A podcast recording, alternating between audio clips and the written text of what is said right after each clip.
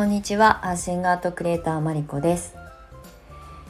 このチャンネルではクレイセラピストそしてアーシングアートクリエイターとして活動しているマリコが自然療法とアートそして生き方についてお届けしていきたいと思います。はい、えー、9月18日日曜日さっきまで土曜日だと思っていました。今日日曜日でしたね。はい今日はね全国的に多分お天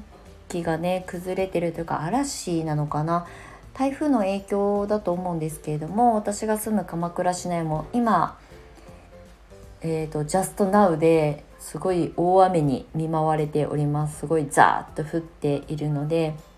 あの慌ててねベランダにあの置いてあったあのアウトドア用の椅子とかをねびしょびしょになっちゃうので中に引っ込めたりとかビーチサンダル置きっぱなしになってるものを中に入れたりこうサッシを閉めたりとかしてあの収録を撮っております。はい、皆様のあの住んでらっしゃる地域がねどういうお天候かわからないんですけれどもあんまりねこう行動制限というか無理せずあの嵐ってねあの自分が思ってる以上にすごい事故を誘発したりとかすると思うのでゆっくり過ごせる方はお家でゆっくり過ごしていただけたらいいんじゃないかなっていうふうに思います。はいということで今日は今日もゆるりとあの配信をしていきたいと思うんですけれども昨日えー、っとねお家でまあいつも通りこう引っこもってね仕事をしたり企画自分の中での誰かに提案するわけじゃないんですけど自分に対しての企画書を作ったりとかこれからどうするとか教室業ってとかうんと今やりこれからやりたいアシングアートとかクリエイターとしてのなんか第一歩だったりとかどういうふうに形にしていこうかなとかいろんなことをずっとこの特にこの1ヶ月ぐらい悶々として考えていてようやく1個ずつね着手し始めたタイミングでじゃあ発信する上でホームページの更新だったりとか普段ね発信してるインスタとか、まあ、SNS 全般ですよねでどういう言葉を選んで発信しようかなと思ってて悶々としてたんですよね1ヶ月ぐらい。で昨日ちょうどお家にまあ昨日も今日もお家にいるんですけどお家でねなんかふとうんなんか考えるのに疲れてゴロッとあのベッドにね横たわってすっごい久しぶりにまあこれは年代が問われるので 誰にでも通じる話ではないと思うんですが「ロングバケーション」っていうねドラマあのアラフォー世代とかねはわかると思うんですけど、まあ、木村拓哉さんと山口智子さんがねあのヒロインとヒーローであの大ブームを起こしたあの月9なのかな？のドラマを YouTube でなぜかわかんないけどおすすめに出てきたんですよ。まあ、YouTube って言ってもあれですよ。あの違法アップロードされてるやつだからね。あのちゃんと公式なものではないんですけどなんかね見始めたら止まんなくなっちゃって。25、6年ぶりらしいです。なんか私が多分高校生ぐらいの時に見たドラマだったはずなんですよね。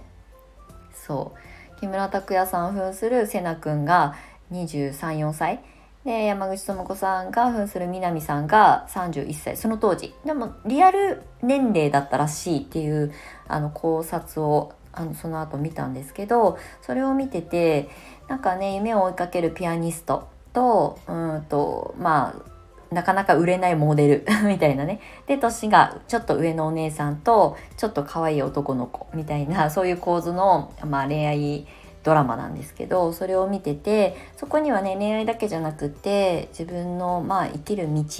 を考えた時にすごくこう悩む時期だったりとか、一回手放そうと思ってピアノをね、売っ払おうと思って下取りを出そうとして、でもそれを止める人が現れたりとかっていうあのそういう人間模様も含まれたドラマなので、まあ、聞いたことも見たことない若者世代はあの、まあ、おすすめね違法アップロードの動画をおすすめする あれはないんですけどもしよかったら見てみてくださいなんかすごいねあのドラマにお金がめっちゃかけられてた時代のあのすごいこう後世に残る素敵なドラマだと思います。まあ恋愛もねもちろん20代30代だからこそあるこうキュンキュンするぶあの場面もあったりとかね考えさせられる部分もあったりとかっていうのがあってそれを昨日一日中見てたんですよゴロゴロしながら。でそしてそれを見た後にまあ私は別に今恋愛がどうこうっていうよりも仕事今やってることとかこれから先の自分の人生のことを考えた時に今継続すべきことと手放すべきことこれはべきっていうのは私の中で決めてることなので誰かと比べて私はこうしなきゃいけないとかこうすべきとか誰々さんがこれをしてるから私もこうしなきゃいけないっていうそういう観点ではなくって私の中で今これを継続した方がいいよねっていうことと手放した方がいいよねちょっと形を変えた方がいいよねっていう意味でのべきです。かっこべきですね。でそれをすごい昨日あの一日悶々と考えててあそっか私がやりたいクレイセラピーの活動クレイセラピストとしての活動って、まあ、根本的なところに立ち戻ったら私が自宅で仕事ができる一つの方法としてクレイセラピストを選びましたとかあとは、まあ、私の一番の身近なモデルケースっていうのは母親なんですよね。専業主婦で、まあ、パートタイムぐらいしかねあのお仕事したことない正社員で一度も働いたことがない、えーと、女性が、うんまあ、自宅で仕事をするとかね自分で経済を小さい小さい経済でもいいからうんとご主人旦那さんの経済力だけに頼ることなく自分の、まあ、生き方とかねうんと自分の、えー、存在意義をうん自分でこう認めるみたいなことの一つのツールとしてクレイセラピストは役に立つんじゃないかなってって思ってスタートした私は独立だからうんとお金を稼がなきゃいけない生計を立てなきゃいけないとか、まあ、すごく自立心独立心起業可能みたいな ものが多少あったとしてもでも女性の生き方働き方っていうところになんかこうフィットするんじゃないかなっていうふうに思って始めたことだったのがクレイセラピストを育成する講師だったんですよね。ってなるとやっぱりそういうところのかそこのね可能性を感じてくださる女性を増やさなきゃいけないなって改めて思い直したというかね。なんかやっぱりこうブランドを作っていくとかマーケット市場を作っていく時っていうのはどうしてもねいろんなこうマーケティング理論があって最初はすごいこうインフルエンサー的なもっともっとカリスマ的な人がいてそれをに憧れてインフルエンサー広げる人たちが集まってきてでそれが一般市場に広がっていくっていうまあ当たり前の構図があるんですけど、まあ、ようやくクレーンもねうん私が自立独立した時っていうのは何それって言われたまああのお仕事だったのでどちらかというとやっぱりすごくこううん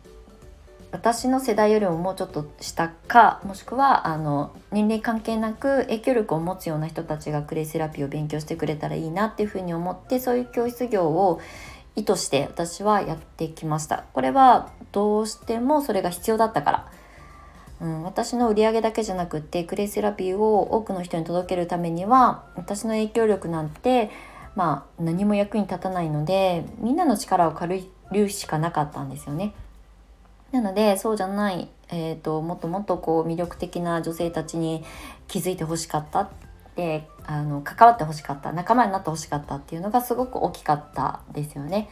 でそれをやり続けてきて、まあ、一応講師業として6年間やってきて、まあ、今ねすごくありがたくもクレイが好きでねとクレイがに興味を持って可能性を感じてあの自ら飛び込んできてくださる方たちとの出会いが増えてうちの生徒さんたちは私がねなんかこうどこかに出向いてってクレイのプロモーションしなくても自分で考えて自分で検索して調べてあ今ここでこのクレイを学んどいた方がいいかなっていうふうに思って飛び込んできてくださる女性が、まあ、ほとんどになったんですよね。ってなるとその彼女たちのその存在があって私が今できることを考えた時にそっかもっとやっぱりこう一緒に伝える伝えるというかねあの知る人認知する、えーと、パをね増やした方がいいのかなっていうふうに思ったので、まあ、今回ねちょっと養成講座、まあ、今までやってたクレイセラピスト養成講座っていうものの、まあ、ハードルっていうかねまあ、受講料っていう、まあ、分かりやすく言うと金額だけの話になるんですけどそれを一回ちょっとハードルを下げてあのクレイっていうもの自体にクレイセラピーっていうその概念に触れてもらう機会をもっともっと増やそうかなっていうふうに思ってあのクレイセラピスト養成講座って今までやってきたものをちょっとプチリニューアルしました。でなんか養成講座っていう言葉がね私は昔からあまりピンとこなかった人間なので、まあ、クレイセラピストを目指すその、まあ、講座みたいな感じでレッスンっていう形でホームページの方は更新を今先ほど終えたところです。はいなのであの金額はねめちゃくちゃ安くなったっていうとすごくお金の話になっちゃったりなんですけどあの今まではね養成講座の中で、えー、資格を取るだけじゃなくってその資格を生かしてどうこれから活動していくかっていうアドバイスも含めて、えー、プチコンサルみたいなことも、えー、含んでの講座費用をいただいていたんですけど、えー今回からは講座は講座あのクレイセラピストの資格を目指すっていうところはもうそこだけに特化して、えー、っと余計な情報を入れないっていう。でそれ以降を、えー、コンサル的なものを希望される方にはビジネスコンサルっていうことでまああの新たにリッチコンサルっていうコンサル名をつけたんですけどまあそれをね組み合わせていただくか。それはまあ任意です。オプションとして。あの必要な方は選んでいただけたらただクレイのまあ基本的なカリキュラムをね学んで、えー、クレイに触れてそれをなんかねあの楽しんでくださる方が増えた方がこれからちょっと先の未来はいいかなと思ったのでそういうあの受講障壁を下げました。はい、なのであの、えー、ホームページのリンクを貼っておきますので概要欄からよかったらあのご興味あれば見ていただけたらと思います。ちなみに、えーと、クレイセラピストを目指す、えー、条件として、えー、協会 ICA 国際クレイセラピー協会認定校なんですけどその協会が直接、えーと、指導する通信講座もしくはそこの認定講師であるインストラクターの教室で全てのカリキュラムを、えー、終えた人終了した人だけがグレイセラピストの認定試験が受けられるんですね。なので、えーとまあ、先生という人、まあ、インストラクター講師のもとで勉強するか通信講座あの教会から直接の通信講座で学ぶかっていうこの2通りになるんですけど、まあ、あのその教会の通信講座よりはもう格安にしました 金額の話するとねお金の話になっちゃってちょっといやらしいんですけどでもあの私があの本域は私の本域はビジネスコンサルなのでクレイセラピストを育成する資格を取得するために、えーと、サポートする伴走する、まあ、内容とか、えー、私の労力っていうものはそこまでもうポテンシャル上げなくてもいいかなっていうふうに思っているので、まあ、そういうえー、考え方のもとに今回、えーと、講座もしく、えーとあとコンサルのコースを明確に分けました。はい。なのでクレイセラピストの資格がやっぱり欲しいなっていうのででも通信講座だとなかなかねこうやっぱり私もそうですけど誰かこうサポートしてくれる人がいないと続かない通信教育とか通信講座とかが向かない人も 私みたいにいると思うのでだけど先生がいるとねやっぱマンパワーかかるからちょっと講座の費用が高いなってちょっと躊躇されてた方とかに、えー、お届けできたらいいなっていうふうに思っています。はいということであの今日もダラダラと長くお話ししてしまいましたが、えー、クレイセラピストのまあ、養成講座改めクレイセラピストを目指すための講座という形で、まあ、名前はね別に決めなくてもいいかなと思ってあのクレイセラピストの資格を取りたい方をあのたくさんこうウェルカムしていきたいっていうのとあとビジネスコンサルに関しては本気でクレイセラピストを仕事にしたいとかクレイセラピストで活動して収入の一つにしていきたいっていう方向けのあのコンサルはもう明確に切り離して、えーと、お届けしていきたいと思っておりますので、まあ、あのよろしければホームページをご覧いただけたらと思います。はいっていうことでまあちょっとねホームページのリニューアルのことをお話しするのでえー、ちょっと長くなりました。15分ぐらいかかっちゃったんですがあの1.5倍速ぐらいで聞いていただけたらまあ終わりにねこの説明してもしょうがないんですけれどもはい。あのもしご興味があれば、えーと、あとお問い合わせとかねあのご質問があればあのレターかもしくはえっ、ー、とオンラインサロンっていうね公式 LINE 改めオンラインサロンをあのやっているのでそちらの URL もあの概要欄に貼ってありますのでそちらからあのメッセージいただいても構いませんのでもし気になることがあれば些細なことからお問い合わせいただけたらと思います。はいということで長くなりましたが最後までお付き合いいただきましてありがとうございました。まあお天気ちょっと不安定ですけれども素敵な日曜日をお過ごしください。はい。ということで最後までお付き合いいただきましてありがとうございました。アーシングアートクリエイターマリコでした。ではまたお会いしましょう。バイバイ。